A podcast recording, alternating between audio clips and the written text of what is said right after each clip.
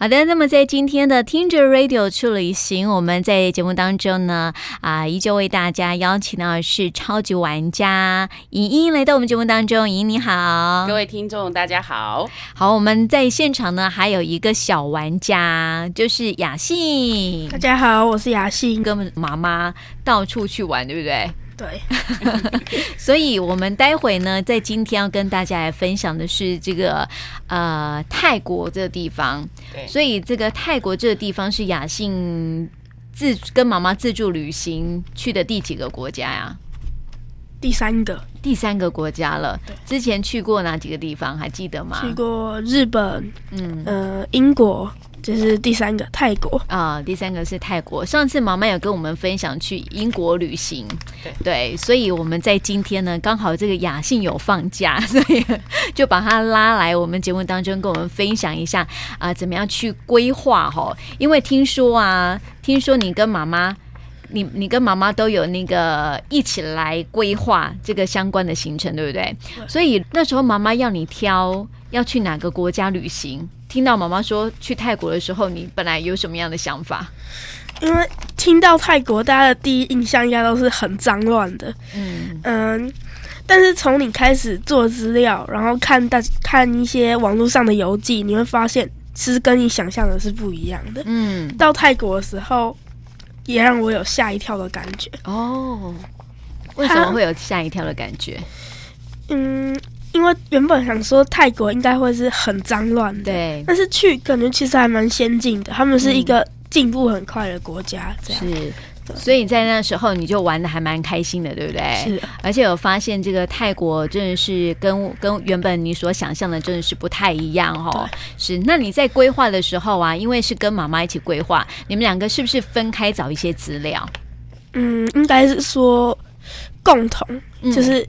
我们想到的资料，然后一起去讨论，这样哦，这样子。所以莹莹，那算不算是亲子共读？其实真的是，而且孩子会很成熟。嗯，因为我我记得他呃，在去泰国之前哦，嗯、去的国家自助旅行是规划了日本，还有规划了英国。嗯，但是先前的地方他去过了美国，去过了埃及，去过了韩国。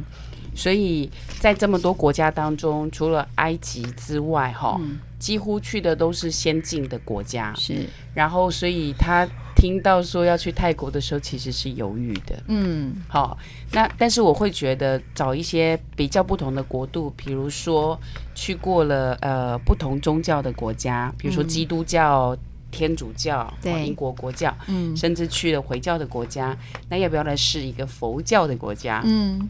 所以当时候提说要去泰国的时候，他其实是有一点点紧张的，嗯，因为从他读到的资料当中会觉得，哎，这个国家好像不是像先前去过英国、美国、日本这么先进的国家的那种感觉，对，所以会觉得，要么听说治安也不是很好，环境也不是很好，那真的要去这儿吗？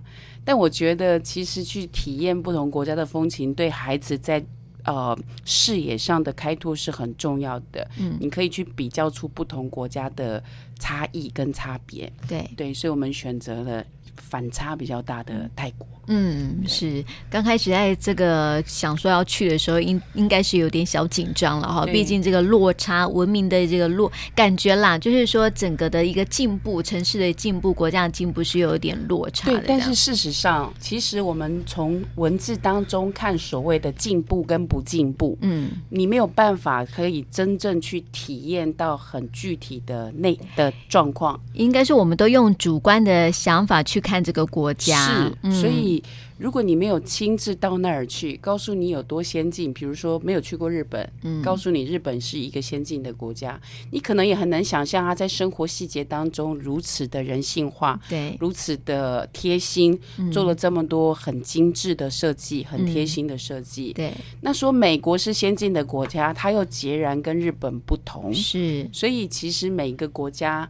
虽然你用先进跟不先进的区别法，可是事实上在细腻程度度上去看待各个单项当中的细节，对，还是有很大的不同。是没错，所以我觉得还是读万卷书、嗯、不如行万里路，对，对不对？是这样，是啊。所以我想问雅信哦，就是说，因为你在收集的，因为刚刚你说，哎，我们你们两个有彼此共同的想法嘛，但是一定是分开找资料的嘛，对不对？就是说，妈妈可能这个，因为你是放学的时候才有可能跟，就是找一些资料嘛。那妈妈可能她这个有时候在闲暇之余啊，就可以找找资料。所以你原本呢、啊，针对泰国啊，你你找的一些资料是什么呢？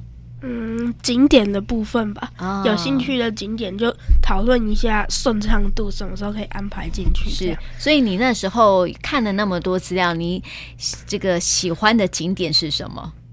嗯，你那时候想去泰国的哪些地方？就是想要去体验一下他们文化跟其他国家有强烈对比的部分，啊，譬如说寺庙，是不是？寺庙，寺庙虽然每个国家都有，嗯，但是泰国他们比较信奉的是佛教嘛，对，啊，他们的佛教，嗯，该怎么讲？他们会，嗯，特别去针对佛教做了一些比较。金碧辉煌的寺庙会让人家想要一探究竟，哦，就是跟我们台湾是不太一样的嘛，对不对？对，对，就是他们感觉好像整个这个建筑物、寺庙的建筑的感觉，是不是还蛮像宫殿的？对对，其实像在泰国，百分之九十五以上是佛教，是算他们的国教。对，然后所以呃，国王也信奉佛教，佛教，嗯，所以有非常多的。呃，寺庙其实像大皇宫，它里面有玉佛寺，嗯、对，那个叫金碧辉煌哦。然后在泰国，我们走访像大城，就附近的几个近郊的景点，对、嗯，他们还有一个仪式哦，就是你可以去买金箔，嗯，不会很贵，然后你去买一张金箔去贴在佛身上，嗯，然后整个佛就被贴的亮晶晶的，哦、然后你去贴，那代表着就是。呃，祈福的意思。对，那所以呢，地上哦还会有掉下来没有贴好的金箔，是是嗯、所以你可以知道，对于神哦、嗯、佛的那种尊敬感，在泰国的人民的心中是有很大的虔诚度。嗯，所以国家在宫殿上，在庙宇上面。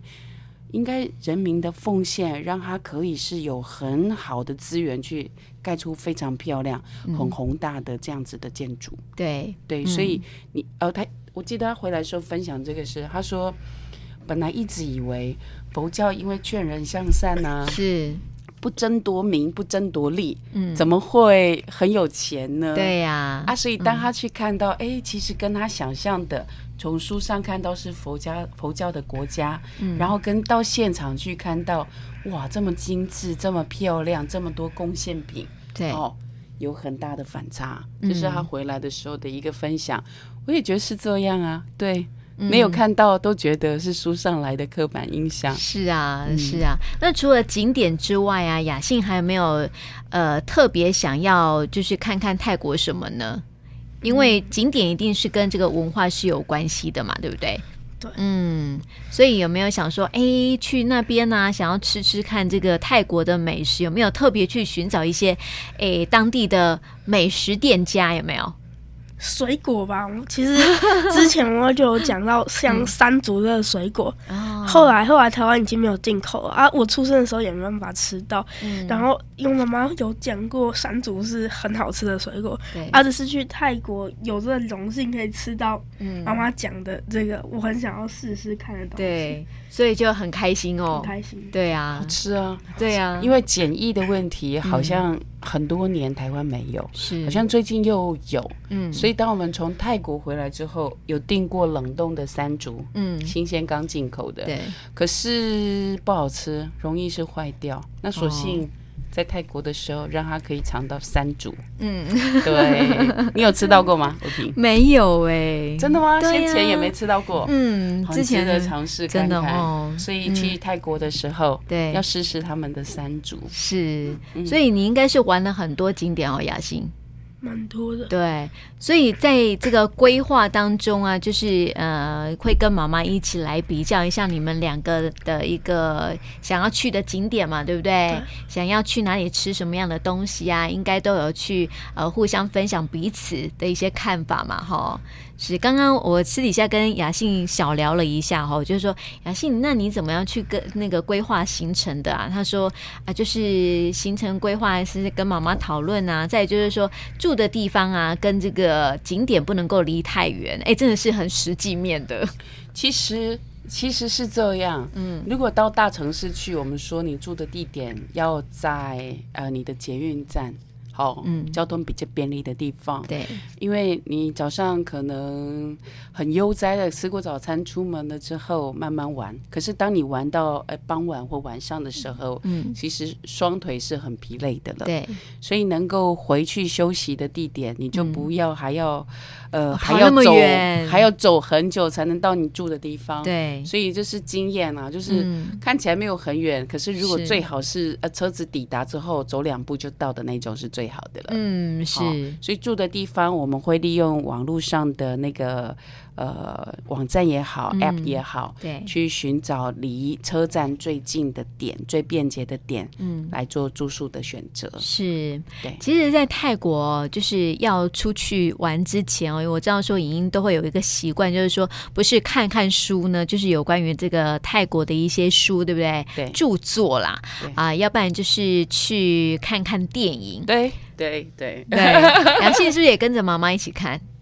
嗯。所以你们在看电影的时候，就是妈妈在要要去泰国之前选择的那部电影，你还记得吗？安娜与国王。对、嗯、对对，他就是在讲就是古代，嗯，也不是算古代嘛，哎、欸，应该已经比较接近了，但是是现在国王的曾曾曾好几个曾祖父的时候了，对对，对，那那国王邀请那个。英国。英国的女士来，嗯，呃，来教她的孩子。孩子，然后就把西方的文化带进泰国，嗯，然后让，然后那时候那个拉玛五世嘛，对，就是国王的大儿子，对，他后来就有把一个西方的风格带入他们的皇宫，嗯。对对，是，所以这个就像是以前我们谈到的，不管是在中国或是在日本，对啊，这个西方东进的对感觉嘛，东西文化交流。是，所以那时候好像就是也是那一波吧，就是大概在一战之前吼，对，哈，应该是。应该是哦，对，所以那个国王他其实。呃，算有很先进的想法，嗯，虽然是比较传统的世代，但他知道说啊，如果有外国人来。是不是能够教自己的孩子英文？嗯，然后是不是可以带自己的孩子认识西方国家的其他的文化也好、建筑也好，或其他的讯息？嗯，算开视野哦。我觉我觉得很重要，就像我们现在讲的国际观。对，你想想，在这么早之前，一个国王能够带进来世界观，哎，其实是不容易的。嗯、是啊，对对，对。所以像是这个呃，泰国有一些从这个拉玛五世之后啊，就是他的。整个不管是在建筑或是在文化上面，应该就是比较有那种呃掺杂一点西方的一些味道了。对，刚刚讲到说有一个非常重要的景点叫大皇宫。嗯，好，在呃呃在去曼谷的时候，大家都会去参观这样一个很。非常漂亮的一个重要景点是。那进去的时候，因为是佛教的区域，嗯，你不能够穿短裤哦。好啊，如果你穿短裤，他会要求你要围起来。嗯，好，服装仪容要整齐，整齐，就是基本的尊重、尊敬跟礼貌。对。那在里面地方，除了有很漂亮的皇宫。可以去参观之外，里面还有一个玉佛寺，嗯，有一尊非常漂亮的玉刻成的佛，对，供奉在里面，嗯，所以是皇宫重要祭典的时候要进去的一个地方，嗯，那里面除了建筑很美，所有的壁画非常精彩，像连环画一样，嗯，哦，有怪兽啊，哦、公主啊，是，然后他们各式各样的神祇，嗯，跟我们看到的是画风是截然不同，嗯。非常有自己的特色。嗯，那在这些文化当中的这些故事，被很生动、很华丽、很精细的刻画在宫殿非常巨长的墙壁上，嗯，让我们在那个看那边那一个墙的画的时候，就停留的非常久。哦，非常漂亮。那再往里面继续走的时候，有一区，嗯，它就是一个很特殊的区域，它就是它的皇宫。的建筑当中，呃，下面在这建筑体是西式的建筑，嗯，可是上面的地方呢是那个皇宫原本就是传统的屋檐，那种泰国式的那个屋檐这样子，所以那时候后来才知道说哦。原来是拉玛五世，嗯，好、哦，他在西化之后想要自己住的房子，嗯，有西式的感觉，是。啊，所以有做了一些这样的改变跟变化。哦，所以渐渐的呢，跟西方的国家有了接触之后，在一些。呃，至少我们知道的文化上面、建筑上面的时候，渐渐有一些开放，有一些改变。是，那我很想了解哦，因为谈到这个呃这个西化嘛，哦，我想除了在建筑上面之外呢，还有一个地方哦，就是有时候我们在啊、呃，包括在中国也是这个样子哦，就是说在清朝的时候，不是就是留了一只辫子吗？然后穿这个汉服嘛，对，对不对？长袍马褂。后来因为这个。西方世界的文化进入之后呢，他们开始穿这个西装。哦哦，所以在泰国的部分呢、啊，没有去了解说，呃，因我想在这个《安娜与国王》这部电影当中，应该也会有稍微的一些的描述跟对传统衣服的部分，我不知道是从什么时候。开始在服装上有改变，嗯，好，可能在这个部分地方我没这么清楚，但是的确现在，嗯，在泰国哦，全部都是我们一般看到的这些服装，对呀，跟我们平常在台湾穿着的地方无异，嗯，是，所以到泰国去旅行呢，哎，除了建筑还有食物有不同的之外，嗯，对，我觉得看起来就是在亚洲的国家，嗯，并没有很很强烈出国的感觉，感觉。其实但是很大的不同，嗯。就是因为泰国是热带的国家，对，它的纬度比较低，嗯，所以听说只能卖夏天的衣服。哦，冬天衣服根本没人买啊。对啊，你、嗯、你我们我们去的时候是一月到二月，嗯，好，冬天，冬天、哦、其实算冬，可是我们都、啊、都带短袖去而已，行李超轻便，两个人十公斤，嗯，对，然后那回来有没有超重？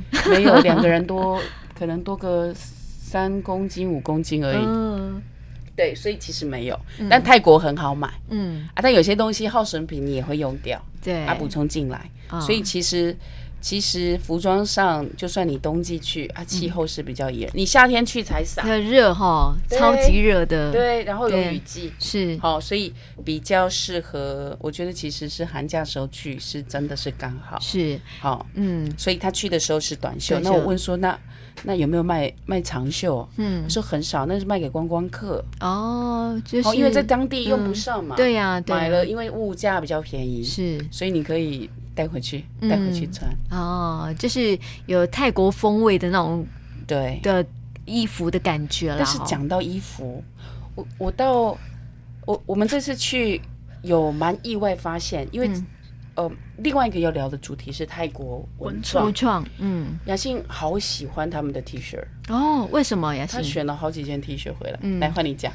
嗯，其实不要不要看泰国好像很多哦，其实你们 人家没有。妈妈给你本来以为对，本来以为对，但事实上，但事实上，其实他们的文创是很进步，你算是哪前七大？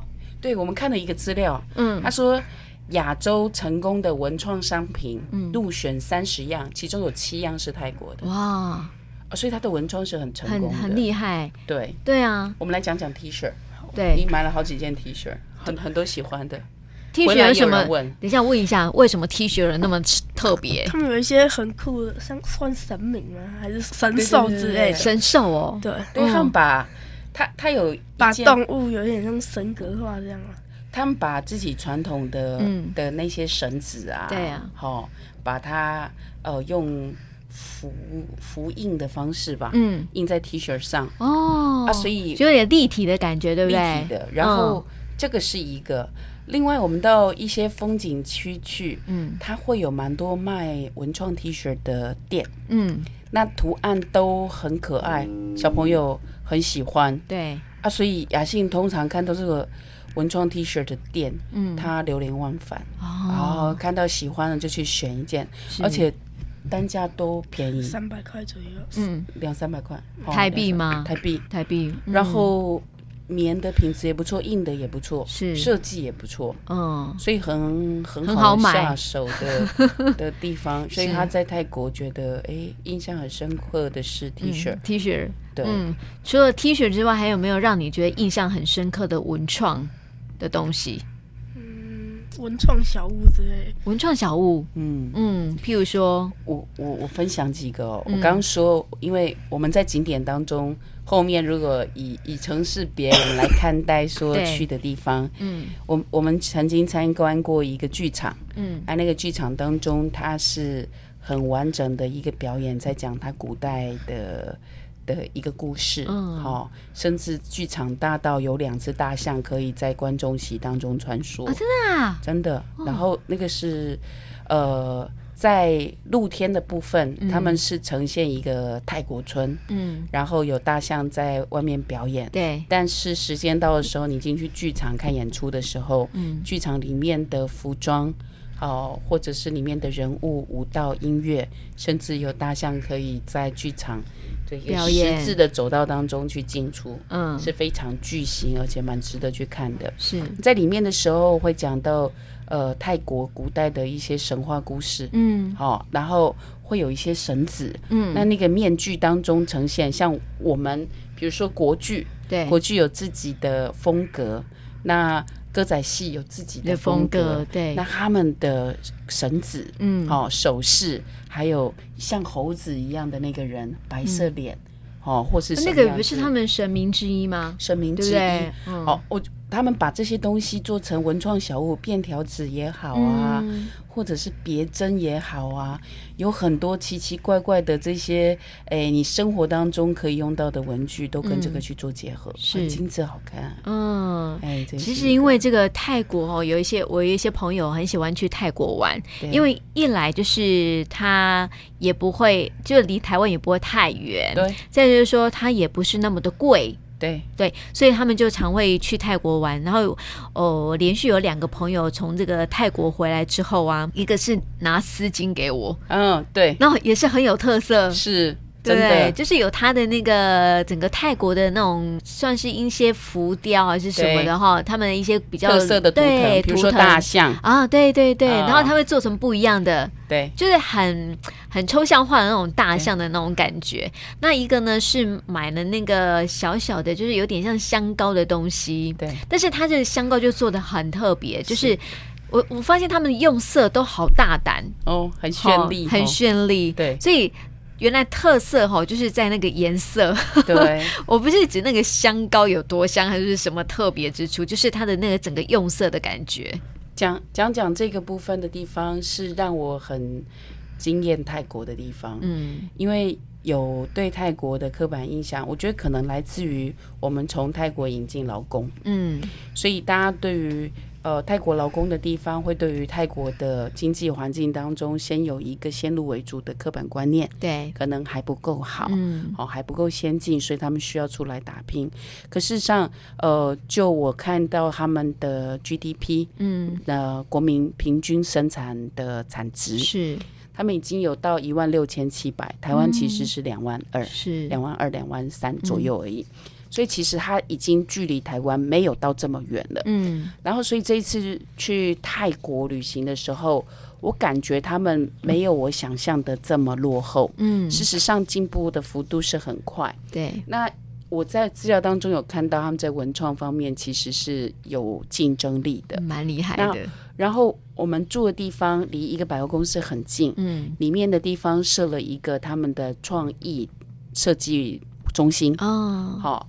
那文创设计的部分的地方设了一个中心，我就觉得哎，值得我们去走一走、逛一逛。嗯，那去参观的时候呢，呃，其实不用门票，你就可以进去。那、嗯、那个创意中心里面有很多设计师设计的产品，嗯，是跟生活息息相关的，嗯，譬如衣服也好，对，家具也好，文具也好，是。那生活中的器具，好。这些东西都有，然后把它结合展示在这个创意中心里面。嗯，那其实要呈现的是创意可以跟生活结合。嗯，然后才从资料当中看到，泰国的政府在二零零四年做了一个叫曼谷时尚城市的一个计划。嗯，那其实做这样子的东西是希望呢。很多东西是要能够结合设计，是那结合设计之后呢，只是喊结合吗？嗯，当然不是，事实上不是哦。嗯，泰国政府做了很多的展示空间、嗯、展示平台，是然后试着把它的产业把它串串成产物链，嗯，然后做成。M I T，、uh, 那个 T 是 Thailand，Made、嗯、in Thailand，然后甚至不是只有 Made in Thailand，嗯，他们还做到希望可以做到 Designed in Thailand，哦，所以你可能不一定是泰国制，搞不好中国生产成本更低，那。